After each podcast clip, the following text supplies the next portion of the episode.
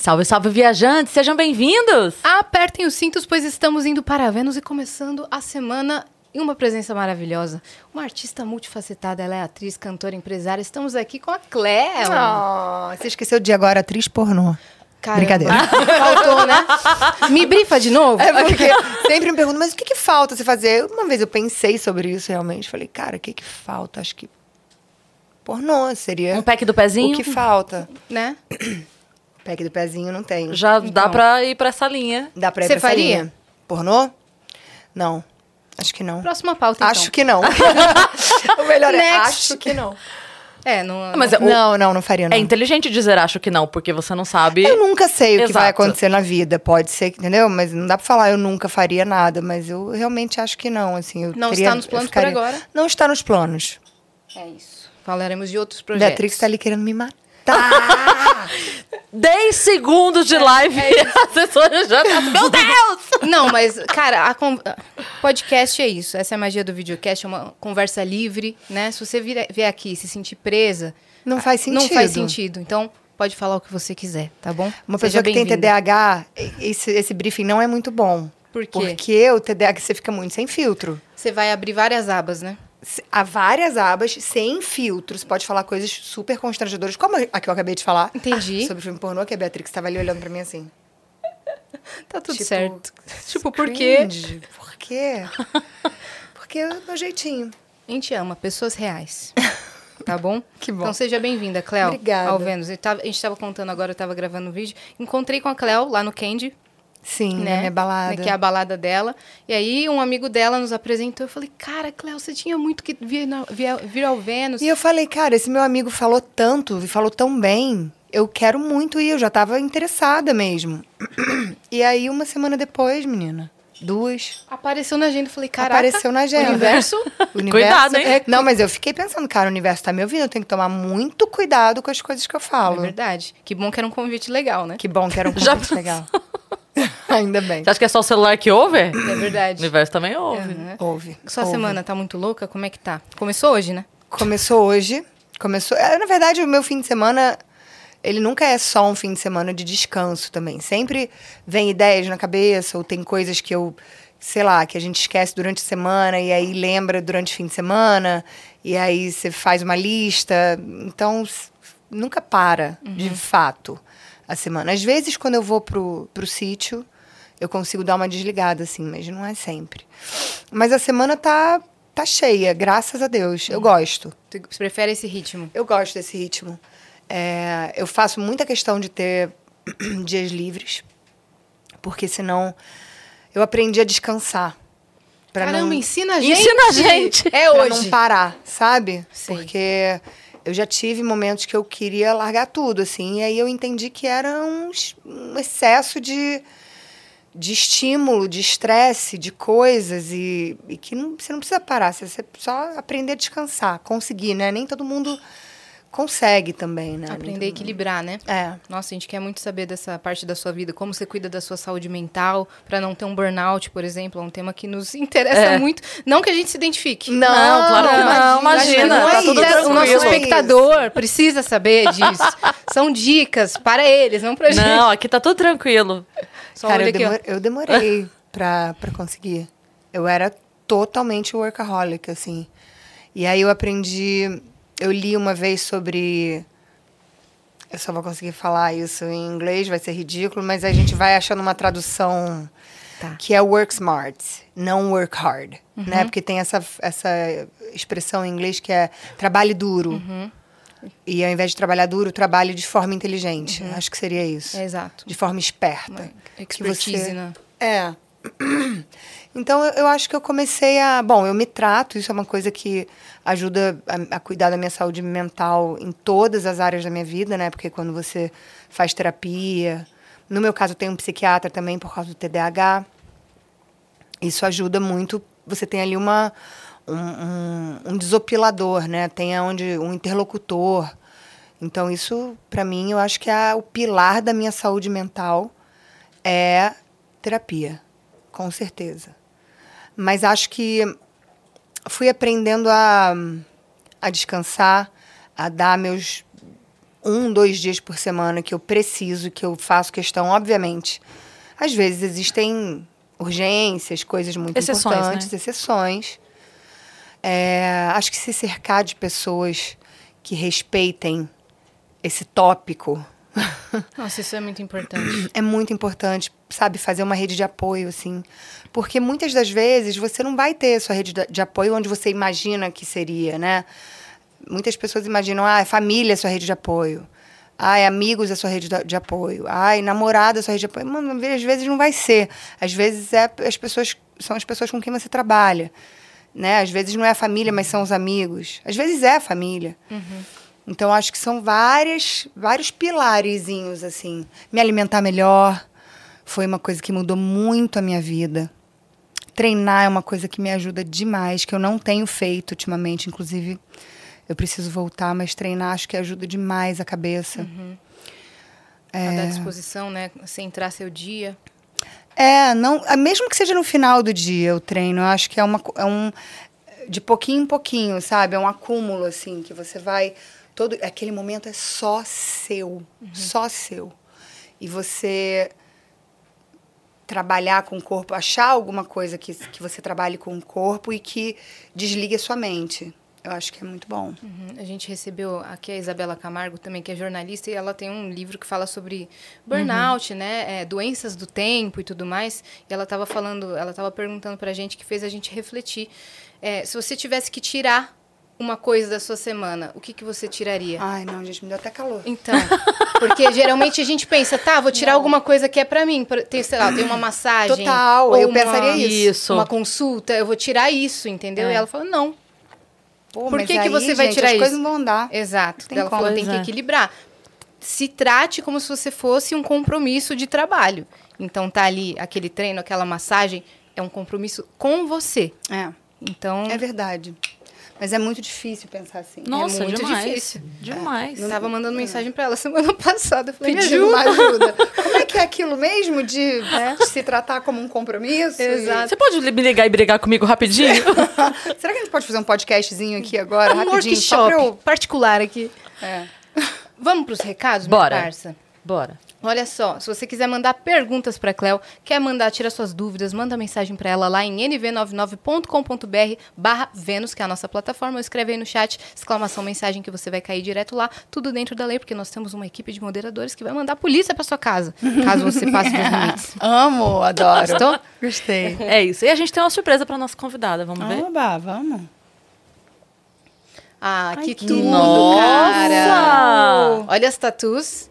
Gente, eu amei. Quem fez isso? Gi Galvão é o nosso ilustrador. Que lindo, Gi. Obrigada.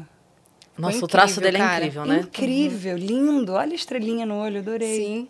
Olho brilhando, né? Ele, não, ele destacou bem seus Amei olhos. a pose. Cara, ele, amei ele, tudo. ele fez quase uma capa de CD, né? Porque tá até o. Você tem uma capa de CD. single que é assim? Não é?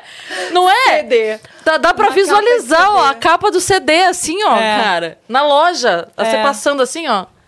Gente, que lindas Ficou tatuagens. incrível, amei, cara. Amei, amei. É seu, tá? Você vai receber. Jura? Em alta qualidade. É Que presente pra lindo, você. Vou botar no escritório, que agora eu tenho um escritório em casa. E aí você coloca lá. Manda lá, fazer um chique. quadro, sabe? Sim, ficar claro, com maneiro. certeza. Eu não achei o Vênus, você achou? Deve estar em alguma ah, tatuagem, peraí, deixa o eu quê? ver. O planeta? É, o símbolo do Vênus ele esconde em algum lugar. No colar? Não. Não. Gi Galvão, será que é a primeira vez na história que a gente não vai achar o Vênus? Tá ali na cobra. Ah, Olha ali. garota, que sagaz. Viu? Ô, Gigalvão, Caramba! você quer falar alguma coisa pra gente? Colocou o Vênus na cobra? Pois é, como assim? Como, isso é um recado? Isso é uma É indireta? uma ideia? Mas é minhoca, é minhoca, me dá uma beijoca. É verdade. Não dou, não dou. Olha só, então, pra você resgatar esse emblema gratuitamente na plataforma, qual que é o código, Tainá?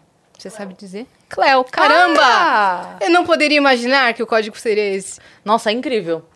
eu amei. E, e o Gi Galvão foi, dessa vez ele foi, olha... Ele foi sagaz. Pô, Gi, super obrigada. Brigadão, amei. Amei mesmo. Fiquei feliz. Vamos falar Muito do nosso bem. parceiro que está aqui com a Bora. gente, minha parça. A gente está aqui hoje com a Exceltis, que é uma empresa farmacêutica espanhola focada em saúde feminina e para corpos aí que tem útero. Então, métodos, antri- an- é, métodos contraceptivos, saúde mental, saúde física, ciclo menstrual, suplementação vitamínica, entre outros, né, minha parça? Exatamente. Aí você pode conhecer um pouco melhor hoje aqui com a gente. A gente vai bater um papo, vai falar sobre saúde, sobre cuidado, sobre liberdade. Sobre né? liberdade, exato. É isso, vamos- Sexualidade. Exatamente. Vamos bater um papo hoje aqui. É, porque eles estão lançando uma plataforma que é o Entre Elas by Exceltis, né? Por isso a gente está aqui também com o Dr. Ricardo Bruno. Por favor, Dr. Ricardo, sente-se aqui. Vem com a ele gente. é Uma médico, uma- ele é médico ginecologista. Ali o seu microfone, Dr. Ricardo, seja bem-vindo. Porque tal como essa plataforma que é o Entre Elas, que tem um especialista para você tirar suas dúvidas, o episódio de hoje do Vênus tá com o Dr. Ricardo. Chique. Pra Obrigado, tirar Yasmin. nossas Não é? Obrigado. Assim a gente pode falar bobagem tranquila. É, ele vai falar, peraí. E aí ele vai falar, Isso. não, não, gente. Sim, a gente pode mediar as bobagens assim, para diminuir, não para se parar, pra cortar, porque as né? bobagens são importantes também. Claro. Exato. Tem vida claro. sem bobagem. Desculpa, A vida eu sem faço bobagem assim, eu pego na cai no burnout, que a gente tava, vocês estavam falando antes. É A verdade. vida sem bobagem cai no burnout. É. onde a gente passa dos limites e não percebe que passamos razão. e- na- no trabalho.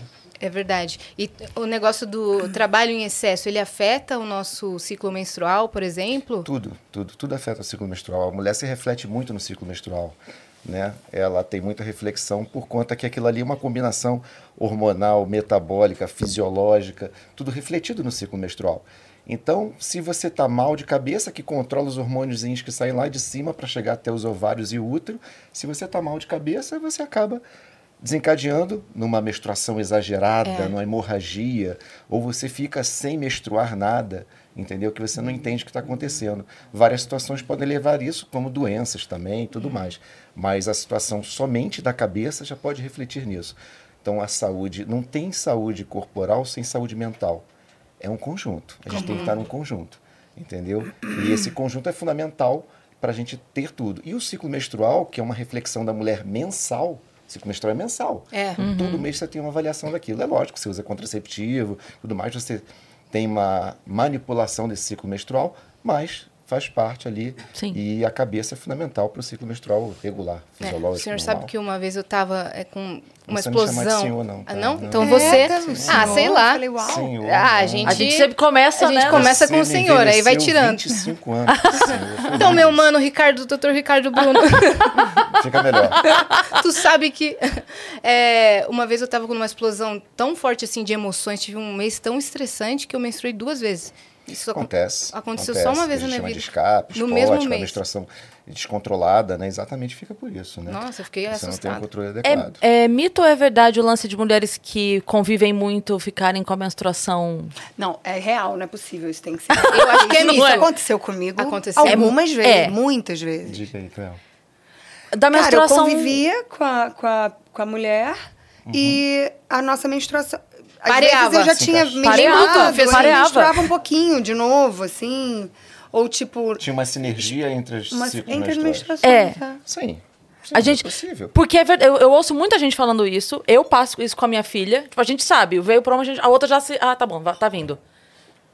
Porque é Sim, muito. a gente observa isso nos casais homoafetivos, né? Porque a convivência é tão grande, a interação é muito grande. E outra coisa, a vida é muito similar, né? Elas estão juntas na mesma vida.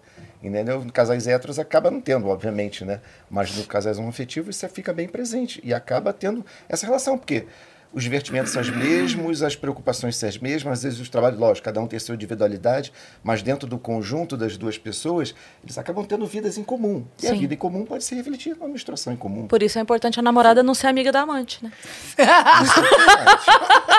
Isso é importante. Não deixe conviver, porque senão. Ou pode virar um trisal a também, gente né? falou Verdade. que a, a besteira não ia parar. Não, Ia- um- Ele liberou. pode Veja virar um- bem. pode Ele liberou um as piadas. Também, aí todo mundo menstruado. Pronto. Eu acho lindo. É, pode. Que boa ideia. Trisal hoje em dia é uma realidade. Maravilhoso, cara. E nes- nessa plataforma, entre elas, você também está auxiliando, você está lá para tirar dúvidas. A Cléo também vai escutar histórias de pessoas, é isso? É, o, o que é muito legal, assim, é que, na verdade, o Entre Elas foi uma, uma cocriação minha com o Exceltis, com a Exceltis. É, eu estava à procura de algum parceiro, alguma marca que quisesse falar sobre a complexidade da, da saúde feminina. É, eu tenho uma saúde super complexa e, e, em muitos momentos eu não tinha muito como é, saber, porque inclusive os próprios médicos às vezes não sabiam me passar as informações ou não tinham acesso a certas informações. E no Excel tem isso, né? Vocês conversam, não sei se você, mas tem uma galera da Excel que conversa. Sim com os médicos e vai lá e faz todo um trabalho com os médicos? É, a gente faz um trabalho no Excel né, de tentar apoio direto aos médicos, né? Obviamente ginecologistas, porque a Excel é uma empresa voltada para a saúde feminina e tenta ver a saúde feminina como um todo. Então, todas as dúvidas que chegam dos colegas, eu pronto, ontem mesmo, hoje eu estava aqui embaixo, estava respondendo a uma colega lá de Santa Catarina que estava com a dúvida com a paciente dela, uhum. e aí eu respondo todas pessoalmente, eu mando hoje em dia com WhatsApp, a gente manda áudio, né? Fica uma coisa personalizada, então é interessante. E também é o suporte, a gente queria ampliar o suporte ao paciente. Né, trazer um pouco mais de informação ao paciente, prestar um serviço ao paciente. Então, uhum. entre elas, e a, e a, e a, e a personalidade da Cleo e a figura da Cleo como representativa desse mundo é muito importante para a gente poder trazer para os pacientes uma Sim. prestação de serviço de entendimento da saúde como um todo. Com certeza. Né? A Cleo se preocupa muito com saúde, ela é muito ligada, ela já falou aqui no começo, estava falando da preocupação dela e tudo mais.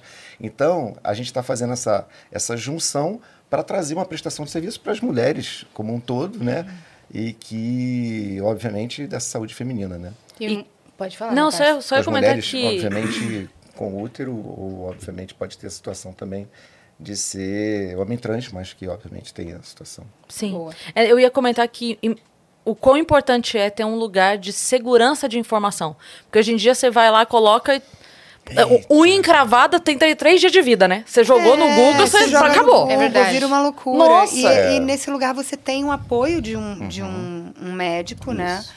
Você tem uma troca muito segura de, de informações e de, de, um certo acolhimento, rola um certo acolhimento mesmo. Uhum. É, a gente tenta acolher exatamente para. Hoje em dia, o Dr. Google né, virou uma fonte de consulta para todo mundo. Sim. Até os médicos acabam utilizando de certa forma.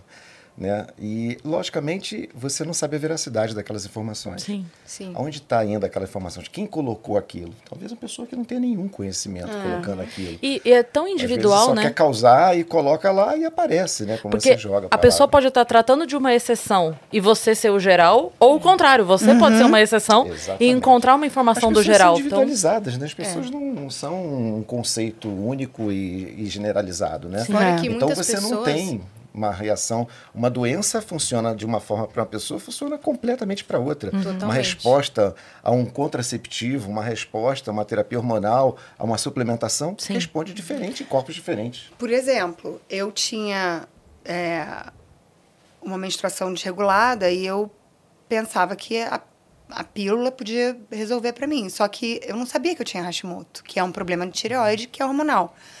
E aí descobri que a pílula não vai ser o melhor para mim por causa dessa questão. Então, tipo, foi muito específico para mim. E tem milhões de mulheres que, né, cada uma tem a sua especificidade, assim. Uhum. E em muitas famílias, é, esse tipo de assunto é um tabu, ainda é um tabu no Brasil. Né? Eu, por exemplo, tive uma criação numa família de cultura árabe, família muçulmana, esse assunto não era regular, entendeu? Imagina. Então, sexualidade, é, menstruação é, mesmo, né? Menstruação, mais com a minha mãe, que é brasileira, mas assim, ah, nossa, se você falasse assim, compra um absorvente, um estranhamento na, na família por parte de pai. Então, a importância de ter uma plataforma que quebre, que lide com isso, é, disseminando esses tabus, é muito, muito é, grande. É, isso é interessante, né? A gente vem de... A gente ainda tem uma, um paternalismo e um machismo absurdamente marcado na nossa sociedade, né? Mas a gente vem de um machismo tão absurdo.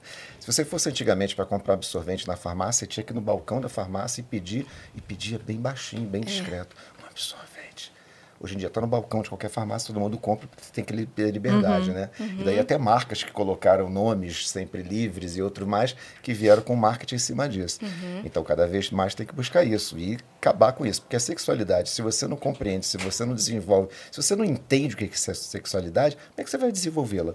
Exato. É. Essa como coisa do tabu é muito nociva, Sim. porque ele gera um medo de dialogar sobre isso, de falar sobre isso, de usar as palavras que, que, que permeiam esse assunto, é, e aí você não consegue acessar a questão para poder desenvolver, né? Você não encara a coisa, fica sempre num mundo subjetivo, num universo que você não, não, não alcança, fica complicado. Eu trabalho Sim. em terapia até hoje, porque isso meio que é, eu tô com, vou fazer 28 anos e meio que se estendeu para os dias de hoje para eu acessar esses temas ainda é difícil para mim. Hoje muito menos, porque eu trato isso em terapia.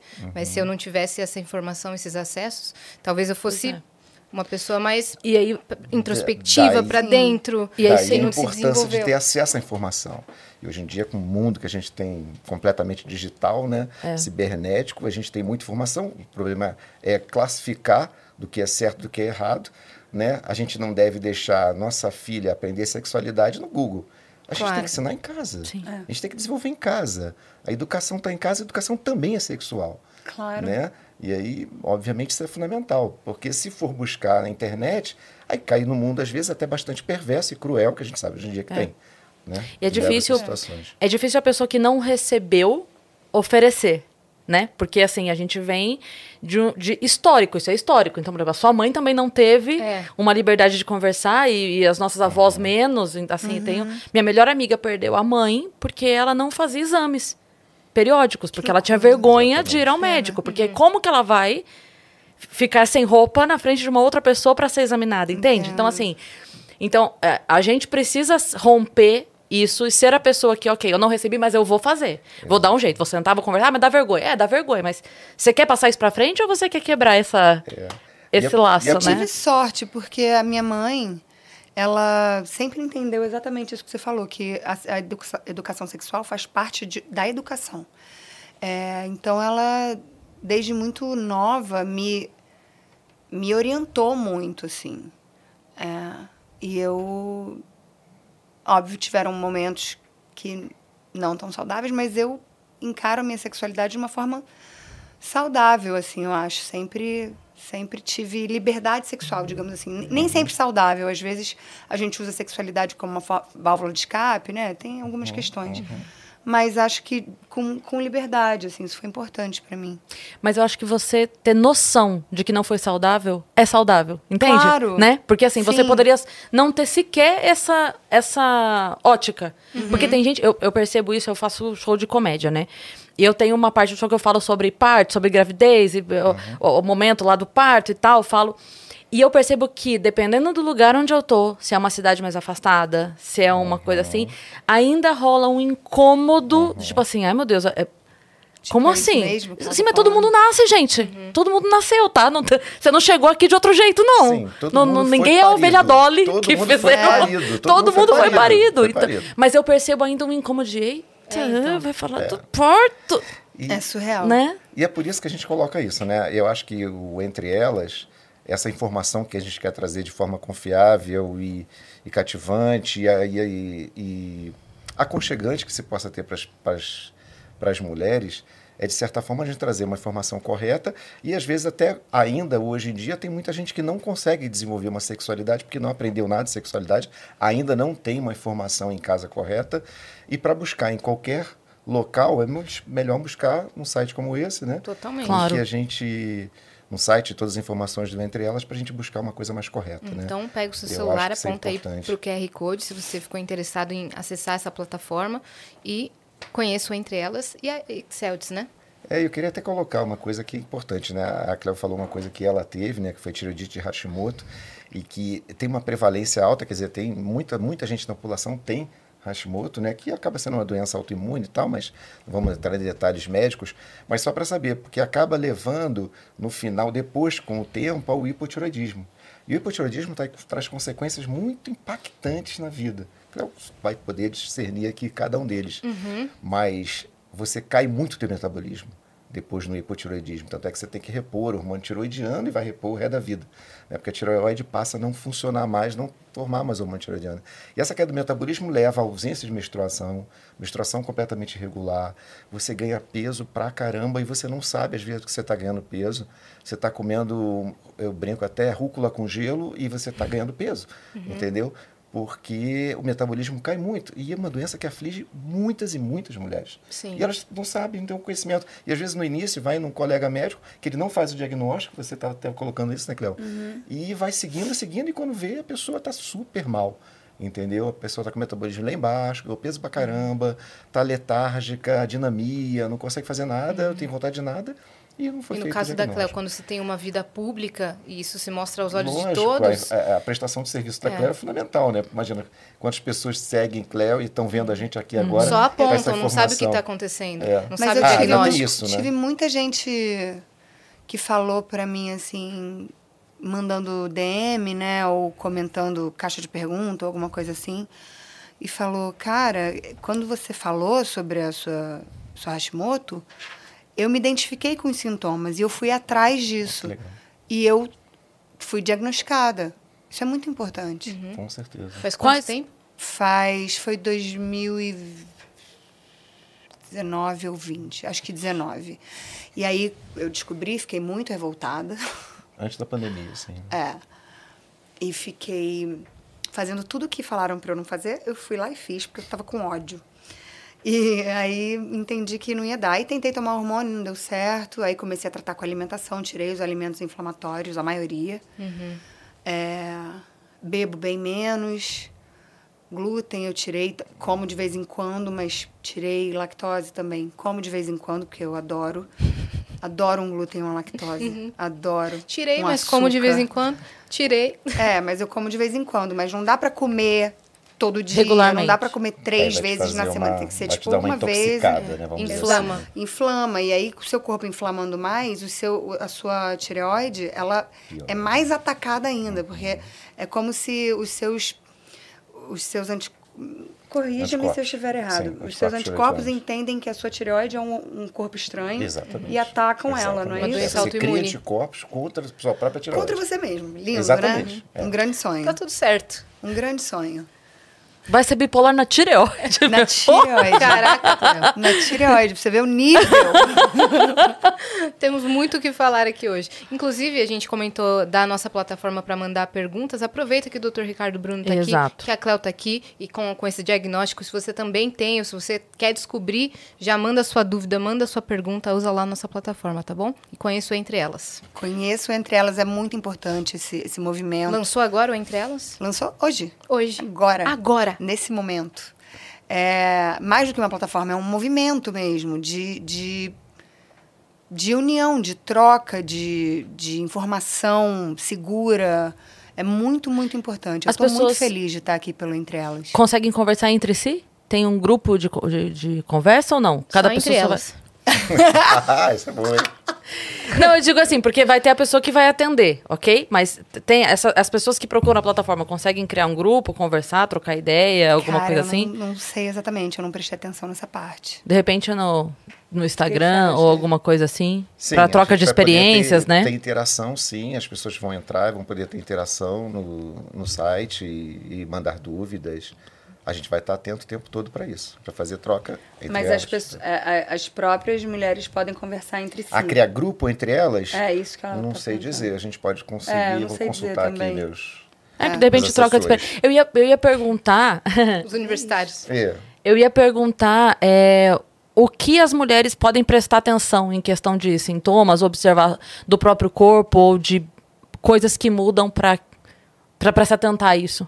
Você De disse que você. É, Pra mim, a da Hashimoto, você está dizendo? É, bom, para mim, eu sentia quando eu- eu tenho. Faz muito tempo que eu não tenho crise, graças a Deus. A última crise que eu tive, eu tive muita letargia, uma letargia que, assim, sair da cama é difícil. Dói o corpo, te dá falta de ar. Você sente como se tivesse com uma, uma gripe dez vezes mais, assim. É, dor de cabeça, só dorme, só dorme mesmo. Tipo, quando eu tinha crise, eu passava dois dias dormindo.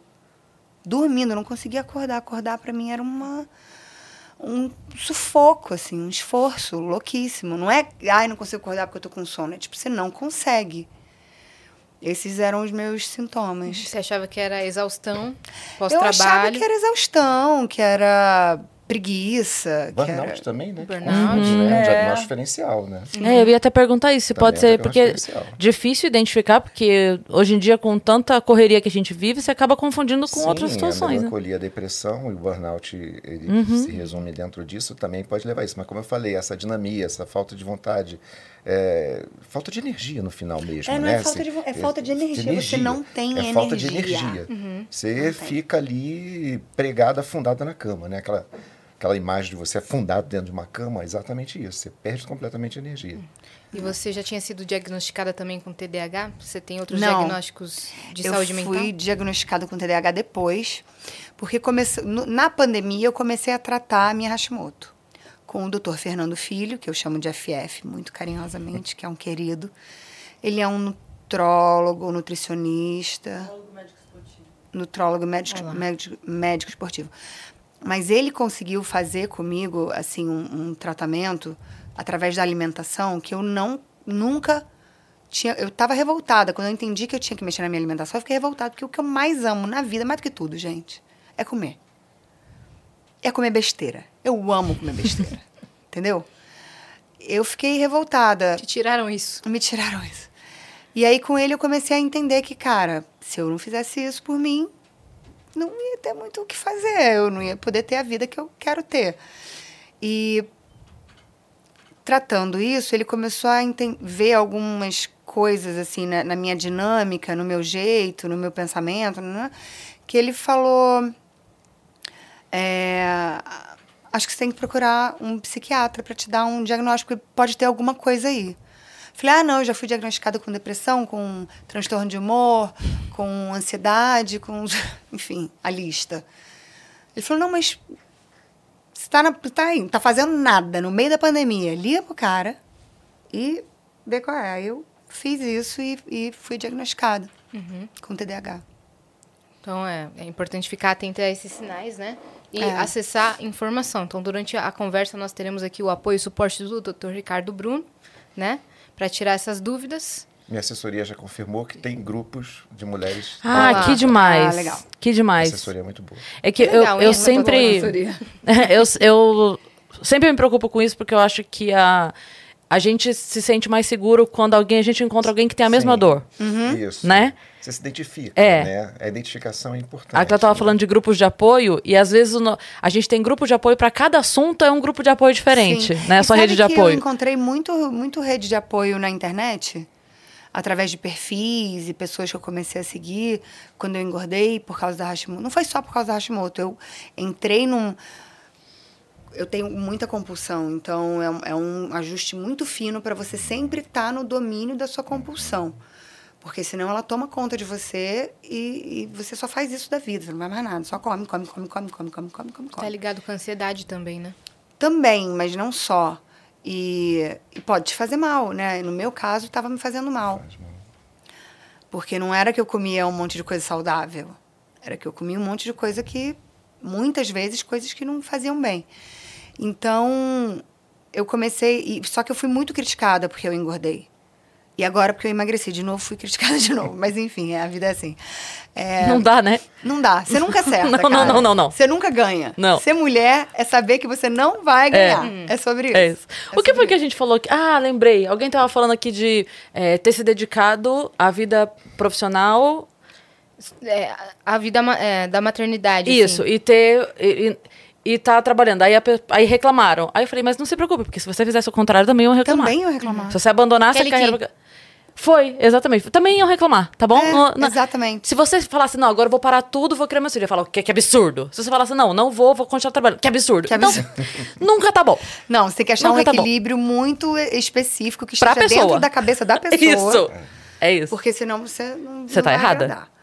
É, que, que a gente estava falando mesmo? Você tava falando que você teve esse olhar quando você engordou e depois quando você emagreceu. E aí, quando eu engordei, foi, foi muito difícil, porque eu recebi muito, muita crítica e coisas muito pesadas, assim. Eu, eu fiquei muito...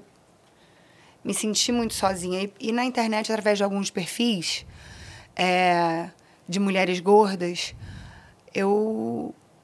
E que foram muito calorosas e, e receptivas e acolhedoras comigo, sabe? É, que não me julgaram hora nenhuma e que me explicaram um monte de coisa sobre ser gorda ou não ser gorda, gordofobia, é, pressão estética. Então, essa foi uma das minhas redes de apoio também. Perfeito. É, essa situação ocorre muito, né, na que a Cléo estava dizendo, né? Isso fica um transtorno obsessivo compulsivo. Você come, aí você fica mal, aí você come. E aí come para você tirar um pouco da situação, te dá um conforto a comida, como dá prazer. Mas me dá prazer, mas cria um ciclo vicioso que eu fico mais obsessivo de comer mais. E aí você vai nessa obsessão e compulsão, sempre comendo e tudo mais. E traz isso. E Você cri- desconta do seu emocional. você vai Total. jogando em cima tudo, né? E aí. E crítico de plantão sempre vai ter. né? Claro. Opa. É Sempre vai isso ter que eu falei, quando você tem uma vida pública, aos olhos dos Sempre outros, vai você é ter, sempre né, apontado. crítico de É, porque na verdade todo mundo passa por coisas que são muito parecidas, claro, cada um de um jeito. Mas quando você está numa vida pública, é quase como se as pessoas achassem que elas têm o direito de falar sobre você ou pra você coisas horríveis que elas não falariam pra alguém que tá passando Exato. por isso na frente dela. Uhum. Entendeu? Tipo, é difícil. É, Mas pessoalmente não, não falam, né? Não, pessoalmente Não. não. Então, claro que não. se escondem As atrás de pessoas são uma muito tela. covardes, né? Totalmente. É. Totalmente. E também porque ela tem o, o, o momento ali de colocar pra fora uma, um, sei lá, uma infelicidade dela com a própria vida, né? Então assim, se eu, se eu xingo meu chefe, eu perco o emprego. Se eu xingo a minha esposa, dá briga em casa. Então eu xingo quem? Ah, xingo, É. xingo o outro Eu lá na internet, Cleo, porque então. aí eu volto aqui pra minha, pra minha amargura e sigo a minha vida, que eu já, já deixei tudo que eu tinha de ruim lá. Eu então- acho que também tem muita coisa de, de, de frustração, assim, das pessoas não terem coragem de fazer tantas coisas, e aí vem uma pessoa tendo coragem de fazer aquela coisa, seja ela considerada boa ou ruim, mas positiva ou negativa, Uhum. aquilo mexe com o íntimo das pessoas, eu acho. É. E é porque daí elas- mostra pra ela que ela só não. Só não, não é Porque mais não porque ela não. coragem. Exato. É. Então ela precisa te diminuir pra ficar igual, né? A É. gente fica igual aqui no baixo, não cresce, É. não. Senão você me mostra que eu não, não fiz. Eu queria só fazer uma- uma- um lembrete que no, no Entre Elas as pessoas podem mandar depoimentos, né? E perguntas. Então seria legal também mandarem depoimentos sobre os assuntos que a gente está falando aqui. Ah, legal. Total, se a gente Pode tiver legal. acesso já hoje, a gente lê algum Nossa, ia ser depoimento, tudo. né? Ia ser tudo. Então, Será que a gente tem esse acesso? Será que os nossos assessores estão aí de plantão? assessoria. Vamos falar com a assessoria. Se chegar alguma coisa agora lá, enquanto a gente tá aqui, a gente puxa de lá É, pra ler legal, aqui. legal. Boa. Perfeito. Obrigada, doutor Ricardo Bruno. De nada. Daqui a É um pouco prazer. vão surgindo assuntos e a, gente, vai, volta, a gente vai te chamando. Obrigado. Tá? E Ah, a gente vai embora? Não, ele vai Não, ficar ele vai ficar ali. Tá, Porque tá. depois vem as perguntas. É, vem as perguntas. E aí, se a gente falar alguma besteira também, você pode. Pode gritar daí. Pode vir sentar aqui Pode de novo. falar, opa. É, É. fala, para, para. Parou, para, O para. hidromel. Você, Tá você está com a palavra, tá bom? O tempo todo. dele. É verdade. Que delícia. Quer que, quer que troque por um geladinho? Cara, ele assim tá gostoso É? também. Tá bom? Tá, Tá, tá gostoso. tá fresco. Fica, fica à vontade. Frescor do hidromel. A gente quer falar do desenvolvimento também, não só da sua vida profissional, da sua vida pessoal também. A gente pode já linkando tudo. Vamos. Né? A- a- isso que você comentou da sua mãe, ter uma relação super aberta de conversa com você, a gente quer saber também. Então vamos fazer o flashback com a Cleo? Boa, adoro flashback. Né? Vamos. Nascida onde? Estrutura familiar, como se a gente não conhecesse, Tá. tá? Tá bom. Me explica como se eu tivesse seis anos. Exato. Eu, olha, a tia nasceu Como você nasceu? uma cegonha. Eu nasci O doutor na Ricardo, Eu nasci na Beneficência Portuguesa, no Rio de Janeiro, se eu não me engano, é na Tijuca, tá, gente? Eu não tenho certeza. É, e passei a minha infância no Recreio de Bandeirantes, na zona oeste do Rio, ali muito perto de onde é o Terreirão hoje em dia, que já era o Terreirão, mas virou um bairro chamado Terreirão, acho que muita gente vai conhecer. É, minha mãe se separou do meu pai quando eu tinha um ano, meu pai biológico, e até os cinco eu falo pra ela que a gente ficou solteira. E aí, aos cinco, ela casou com meu pai, Orlando. Porque eu falo pra ela, a gente foi solteira até os cinco anos. Ela, não, minha filha, você não, eu fui solteira. Até quando você tinha cinco anos. E, Tenho sete irmãos, de- do lado do meu pai biológico e da minha mãe. É... que mais eu posso dizer? Como era a Cleo, criança? Nossa, na eu escola? era o demônio encarnado. Ótimo, vamos começar daí.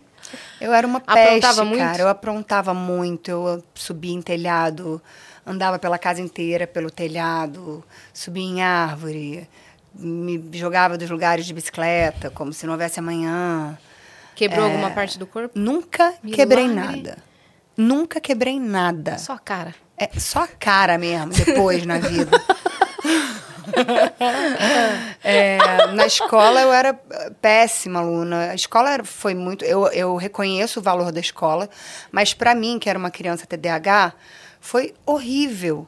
Foi uma experiência que eu não. Não, Você não curtiu. não curti, Não cara. se tinha uma atenção, porque não tinha esse Não diagnóstico na tinha, época. e, a- e o ensino, na maior parte das vezes, no Brasil, ele é muito encaixotado, né? Você tem que se adaptar àquele padrão de pensamento, de compreensão, de ensinamento, é, de, de, de expressão da, da sua inteligência. Então, eu cresci achando que eu era muito burra. E eu fui descobrir que eu gostava de estudar quando eu saí da escola. Menina, eu saí da escola, comecei a adorar a ler, Caramba. a querer fazer curso disso, curso daquilo. Eu, gente, o que, que é isso, gente? O que está acontecendo O que, que não veio antes? Depois Era o ambiente. entender, era o ambiente. Mas eu tinha muito amigo na escola. Na primeira, até os. Acho que uns. hum, quinta, quarta série, você está com quantos anos? De- 9 e 10. 9, 10. É, até por aí. Aí depois eu mudei de escola, foi um horror, sofri bullying pra caramba, foi horrível Por, É. por qual motivo? por ser filha de gente famosa. É meio ridículo. Eu né? Eu sofri bullying por ser questão. bonita. eu sofri bullying por ser rica. Eu sofri bullying por ser filha de famosos. Uhum. Mas é verdade, foi o que aconteceu. E foi horrível, assim, foi, foi bem punk. É, então aí a experiência de escola piorou ainda Uhum. mais. Aí eu fui para outra escola, aí repeti a sexta série, depois repeti a oitava de novo. Aí a gente se mudou para os Estados Unidos e morou lá um ano, um ano e pouquinho, que foi muito bom. Aí eu virei aluna, virei primeira aluna da escola, porque tinha uma coisa na escola americana Puxa aqui ó, o microfone pra você. Ó. tinha uma coisa na escola americana de você você muda de sala para cada aula e em cada aula você tem é, convivências diferentes com pessoas diferentes de anos diferentes de idades diferentes então eu, e lá eu estava numa fase depressiva muito muito pesada foi depois dos boatos que aconteceram com a minha família e tal eu estava muito Seu muito pa- mal pai. então eu não, não queria fazer amigo, não tinha amigo, não tinha nada. Foi- era o meu único foco, o meu hiperfoco foi para isso. Que eu, aí eu falei, cara, eu vou virar a melhor aluna dessa escola. E virei, ganhei medalha de melhor aluna da escola. Caramba. Foi uma loucura, Pra gente. fazer amizade lá era tranquilo? Era, mas eu não tava afim. Eu tinha três amigos, assim. Que era o Marquinho. Um beijo, Marquinho. Marquinho, meu amor, meu Ele irmão. tá em Los Angeles agora? Ele tá em, ele, não, ele tá aqui ainda. tá ele tá fazendo ainda? um trabalho pra Netflix, tá super Boa, feliz. Marquinho. Beijo pra você. Ele foi trabalhando com a gente. E depois ficou lá, virou maquiador e ficou morando lá e tal. Você conhece ele, então desde Desde os meus adolescência? 15, 14 anos. Que legal isso. Sim. E eh, ele era meu super amigo. Eu tinha mais duas amigas, assim, tinha um amigo na escola. Não tinha muitas. Aqui eu vivia em bando, que nem eu vivo hoje em dia. Todo mundo que vai me convidar para evento fala: Ó, você vai convidar a Cleo, você já sabe que ela anda em bando. Já sabe que vai ser sete Cleo mais convites. Cleo mais sete, entendeu? É meio assim. E lá não. Então eu, me- eu foquei muito, muito no, no estudo. E como era esse, esse jeito mais dinâmico, eu me adaptei melhor. Eram aulas menores também, com menos pessoas. Então eu me sentia mais à vontade para trocar com, com os professores e tudo isso. O que mais? Meu signo é Libra, meu ascendente é Peixes e minha lua é em Ares. Falando todas as informações. Todas as informações. E até esse momento, nada da arte entrar na sua vida. Eu cantava, eu queria ser cantora, eu dizia que eu queria ser cantora já. Porque na minha vida inteira eu já quis ser tudo. Já quis ser marceneira, eu já quis ser chefe de cozinha. Marceneira. Marceneira, eu achava o máximo mexer com, com as serrar, colar, furar, achava o máximo aquilo. É, eu já quis Aí, ser chororó. tudo. Quando você precisar de alguém, chororó tem uma marcenaria no fundo da casa dele. Jura? Aham. Eu fa- mas eu e meu marido, a gente quer fazer uma também. Olha aí. A gente quer. Aí ele faz ele uma collab. adora também. A gente faz uma collab. Eu adoro, que eu sigo. Aí quando ele faz, tipo assim, é aniversário do neto, ele vai fazer um banquinho. Fofo. Cara, eu adoro essas coisas. Adoro. Eu tenho pistola de cola quente em casa. Do Tenho it yourself. do it yourself. Eu amo DIYs. Amo. Esses dias me mudando, a minha assistente falou: por que que você tem uma caixa com 200 bolinhas de ping-pong? Não explica. Falei, não, é porque, cara, você não sabe, dá pra fazer umas luminárias. Ela ouviu até o final, falou, tudo bem, mas você vai fazer? Você tem tempo de fazer? Eu falei, não. Ah, vamos dar? Eu falei, vamos. Tudo bem. Eu ia pensar, pompoarismo? Pompoarismo? Né? Aliás, o exercício de. Como é que chama aquele exercício que você bota um, um pezinho dentro e faz o. Não é isso? e segura? É pompoarismo? Pompoarismo. Mas tem é um isso outro aí. nome. Trabalha a musculatura vaginal. É, a, mus a musculatura. É, peri perine o períneo, né? De você poder manipular a sua musculatura vaginal. É o pompoarismo. É. Né? E tem pessoas até que se apresentam. Tem, ó, na Tailândia, é, se eu não me engano. Né, elas Cara, mas faz super bem. Faz super bem você ter esse, esse controle. Tirou o alvo. Eu acho incrível. Ah, é, e aí, você já gostava de arte, você já era uma pessoa criativa, Já, desde criança eu cantava. cantava. Eu falava, meu sonho era ser cantora, eu me imaginava nos palcos. Eu tinha uma banda na escola, mas eu tinha muito, muito medo é, de seguir o meu sonho, de fazer as escolhas e ter a responsabilidade de ter feito essas escolhas eu mesma Entendi. Para seguir um sonho. Não sei se faz sentido isso. Talvez para algumas pessoas não faça. Faz, veja o que aconteceu. você seguiu o seu sonho, agora ele tá lidando com todas as responsabilidades dele. É. E, e aí eu tinha vontade de, de ser atriz também, mas não era o, que, o meu sonho. Só que quando aconteceu de ser atriz, que foi uma- um caso muito curioso, que foi a Monique Gardenberg, que me abordou num banheiro da festa da Preta Gil. Eu tinha 18 anos, eu acho. A diretora, ela. É, ela é produtora, diretora, ela é o máximo. Ela foi minha madrinha, assim, ela me pegou pela mão, ela foi maravilhosa. Ela falou: Ah, eu queria que você fizesse um filme meu, protagonista. Eu falei, mas eu não sou atriz, amor. Inclusive, eu tava querendo já começar a trabalhar, ganhar minha grana. E as pessoas, filha da Glória Pires e do Fábio Júnior, o povo chama pra fazer as coisas, né? Aí, você não precisa nem ser boa, só ser filha de gente famosa que você vai ser chamada. E você já meio assim, não sei. Eu não, não, não. Mas aí, quando me chamavam pra fazer teste, eu falei, cara, é uma forma de eu ganhar uma grana, então eu vou, vou tentar. Não passava em teste nenhum. Eu era péssima em teste, eu ficava nervosa. Suava frio, era horrível. Aí eu falei isso pra ela, eu falei, cara, eu não passo em teste nenhum. Eu acho que você não tá fazendo uma boa escolha. Eu acho que você não- tem que pensar melhor sobre isso que você tá falando pra mim. Ela, não, não, mas eu não preciso que você faça teste. Eu quero que você só leia comigo, eu e você e a câmera. Eu mesmo vou estar segurando a câmera. É, e a gente pode conversar antes, você vai me conhecer melhor. Ela foi um Ela anjo. tava na festa? Tava. Isso foi na festa? No banheiro da festa. Que loucura. eu pedi pra furar a fila, porque eu tava indo embora, eles estavam me esperando no carro, o pessoal que eu tava. Aí eu pedi, tipo, xixi saindo pela. Falei, gente, pelo amor de Deus, deixa, por favor, eu tô indo embora, o povo tá me esperando, pelo amor de Deus. deixa. E era ela, e ela eu, esperou eu fazer xixi e falou comigo. Que doideira isso. É, foi muito doido. Encontro de cinco minutos no banheiro. É. E aí ela me mandou. Seu primeiro trabalho. meu primeiro trabalho. Como atriz mesmo, considerando que eu, eu me considerei uma. Eu só me considerei atriz depois que o filme estreou, eu acho, assim, no festival. Porque antes né, eu, ainda. Eu tava entendendo, porque como não era o meu sonho, eu, não- eu não conseguia muito me, me, me ver naquele lugar. Porque, para mim, um ator, uma atriz, é uma pessoa que estudou a vida inteira para fazer aquilo, que Era sempre que sonhou via, em né? ser aquilo. Sabe? Que, poxa, dedicou sua vida a isso. E eu não tinha feito isso. Então, era estranho para mim me colocar nesse lugar, entendeu? O que, que sua mãe falava, por exemplo? Minha mãe não queria que eu fosse artista de jeito nenhum. ela sempre me deu muita liberdade, mas ao mesmo tempo ela não me incentivava. Porque ela não queria que eu fosse artista, ela achava uma vida muito difícil. É, e é mesmo, e eu Não mentiu, vi né? isso, não mentiu, Glorinha. É, mas ela sempre me apoiou. Quando ela via, viu que era uma coisa que eu queria e que eu tava indo bem e que tava dando certo, ela super me apoiou, assim. Eu, eu ia te perguntar uma coisa, voltando um pouquinho ao assunto. Você falou sobre o lance da banda que você queria, mas que você estava naquele conflito e tal. Como você tinha vivido há pouco na sua vida o negócio do bullying por ser filha de famoso e tal, você acha que isso, pra Cleo adolescente, te deixou você menos corajosa? Acho que sim. Acho que sim, com certeza. Nossa, bullying mexe muito com você. Você é muito nova e você está tendo todos aqueles feedbacks totalmente negativos sobre a sua existência.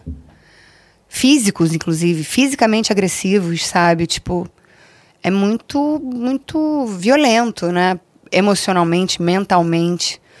É, eu acho que o seu comportamento ele dá uma, ele fica meio perdido, assim. Você não sabe muito bem o que ser, como existir. Uhum. Eu acho. E eu já tinha um pouco essa questão de como existir. Eu já achava uma coisa muito estranha existir. Achava muito louco. Achava que eu não, não levava, não tinha muito talento para isso. E aí, quando. Mas isso foi mais para.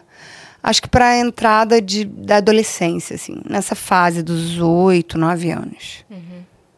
E depois, para a adolescência mesmo, onde você foi diagnosticada com depressão também? Não, eu fui diagnosticada com depressão já era adulta. Já tinha uns. Foi adolescente, gente? Não, o diagnóstico mesmo veio com. Eu já era adulta, devia ter uns 30 anos já. Ah, é? É. é que eu ouvi você comentando agora que você foi para os Estados Unidos, você estava numa fase. Porque depois eu era entendi. Era uma fase depressiva. Aquilo, ah, entendi. Eu entendi que aquilo era uma depressão. Mas você só soube do diagnóstico anos depois. Anos depois. Entendi agora. Entendi.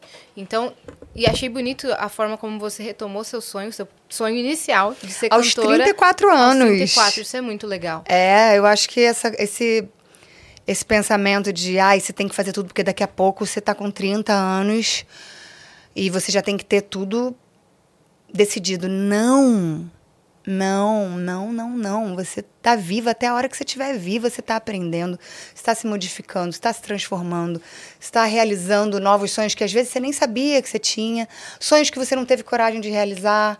Então é muito importante ter essa coragem, sabe? E a sociedade está o tempo inteiro dizendo pra gente, principalmente quando você é mulher, né? Uhum. Não. Com 30 anos você tem que estar tá casada com um filho, na carreira que você vai ter até você morrer. É, não mude de estilo, não mude de gosto. Enfim, uhum. é bem nocivo isso, né? E você remou contra essa maré totalmente. Eu sempre remando é. contra a maré, é a história é. da minha vida. Uhum. e aí, investiu pesado. A gente já vai falar sobre a sua carreira musical. Inclusive, acho incrível a qualidade do que você entrega. Obrigada. Principalmente, assim, audiovisual. Acho impecável. A gente Obrigada. já vai chegar aí. Poxa, Mas... é muito legal você falar isso, porque eu, eu ainda não fiz shows, né? Eu já participei de shows, mas não fiz shows meus. Fiz pocket shows quando eu fui lançar o meu primeiro EP, mas foram dois só também, eram seis músicas. Tipo, não, não considero que eu já fiz shows.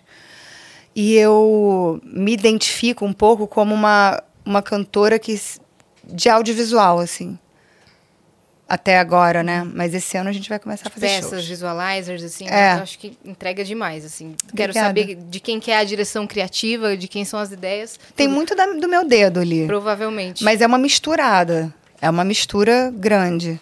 Não tem, até agora, não teve um diretor criativo. Deixa eu lembrar, não quero ser injusta aqui.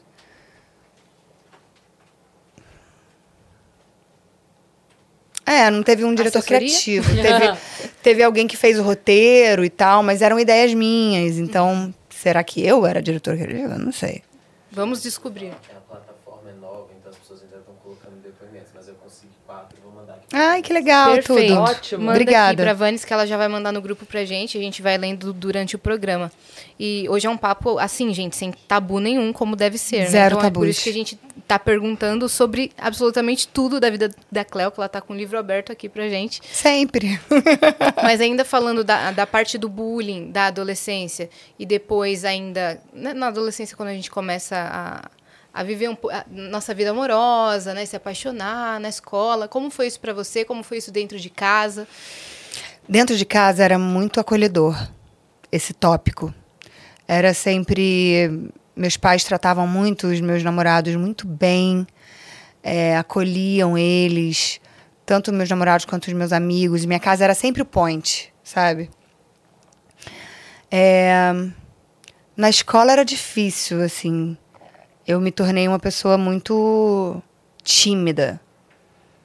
Me tornei uma pessoa muito tímida na adolescência. Então, na escola era meio difícil. Meu primeiro namorado eu tinha 13 anos e ele não era da minha escola. Ele era amigo, de, ele era amigo do irmão de uma amiga. Mas eu era muito precoce. Eu era uma criança muito precoce. Eu era uma criança muito Acho que toda criança é muito sexual, assim, né? A gente nasce com isso, isso é normal, a gente tem curiosidade. Uhum. Mas eu era, como eu era muito livre, muito solta, vivia na rua, com os amigos de rua, eu era muito curiosa e eu podia exercer essa curiosidade. Então, a sexualidade, ou a, não teve uma descoberta da sexualidade, assim, um momento chave, entendeu? Na minha adolescência. Eu já conhecia um pouco assim do assunto. Entendi. Foi Não sei se foi tão natural. saudável isso para mim, hum. mas é, foi assim que foi para mim essa é a minha minha história, minha vivência. Uhum. É, mas eu fui muito apaixonada por esse primeiro namorado e ele por mim. A gente teve uma relação bem linda. O Serginho, Serginho, se você estiver por aí, um grande beijo no seu coração. Obrigada por tudo. Desculpa ter nascido.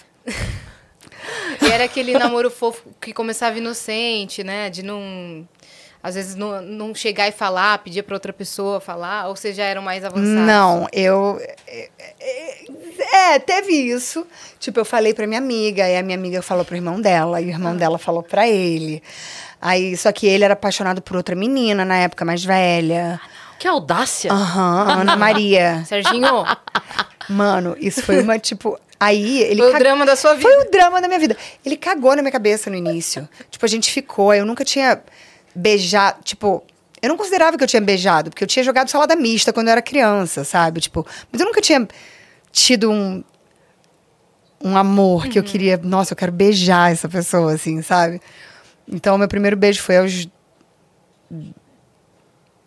13 também, foi com ele. Com o Serginho. Tava super nervosa, cara, eu achava que eu ia morrer, juro. A gente tava no quarto do irmão da minha amiga ouvindo Alanis Morissette, que eu era apaixonada. Amo. Eu era apaixonada. E, e aí a gente ficou conversando um tempão, aí a gente ficou. Só que ele era apaixonado por essa menina, então ele me dava uns perdidos, assim. E aí passou-se. Não tanto tempo, porque eu tinha 13, mas eu tinha 13 para 14. No meu aniversário de 14 anos, ele foi. Eu não convidei ele, mas ele foi. Aham. Agora você ah, tem, né? Parece que o jogo virou, não é mesmo? e aí ele foi. E eu já tava em outra, já. Só que aí reacendeu aquele fogo da paixão. E ele ficou super afim de mim, e aí a gente começou a namorar e deu super certo, assim. uhum. assim. Que fofo isso. Nossa, cara. dá até um quentinho no coração, né? Quando a gente sabe que a Cleo passou por isso, que a gente é não falou do pão, entendeu? Fala, ah, meu amor, tava tudo certo mesmo, era isso. Nossa, gente, eu passei. eu, eu sofri na mão de homem, credo. É mesmo? Vários perrengues? Vários, várias tretas, várias tretas. Várias tretas com, com você. você. Por que fez isso comigo? Sim. Ai, cara, a gente, a gente pode voltar nesse assunto. Outro dia a gente. É, a gente trouxe uma convidada, a Cláudia, que a gente falou disso durante duas horas. Primeiros amores, paixão, romance de adolescência. É. Foi demais, assim, mas a gente volta nesse Aí quando a gente acha que vai parar de sofrer na mão de homem, o Uber vai e cancela. É, é muito difícil a vida, gente. A vida não é pra iniciar. Fala, não, moço, chega! Mas eu acho, eu acho que é mal feito esse negócio da vida. Eu acho que a gente tinha que nascer com um certo manual sabe? Ou na escola tinha que ensinar como existir, como Boa, conviver, matéria, né? Como vida. vida, como as coisas são, como eu gostaria que elas fossem. Como fazer então? Sei lá, coisas assim, porque é muito difícil, gente. A gente sofre o tempo inteiro. É. E a gente não sabe. E olha que eu sou privilegiada em muitos aspectos. E, mano, eu sofri, viu? Real. Real. É difícil a vida. Não é fácil, não. E depois que você fez esse primeiro trabalho, foi um filme, é isso? Foi um filme chamado Benjamin.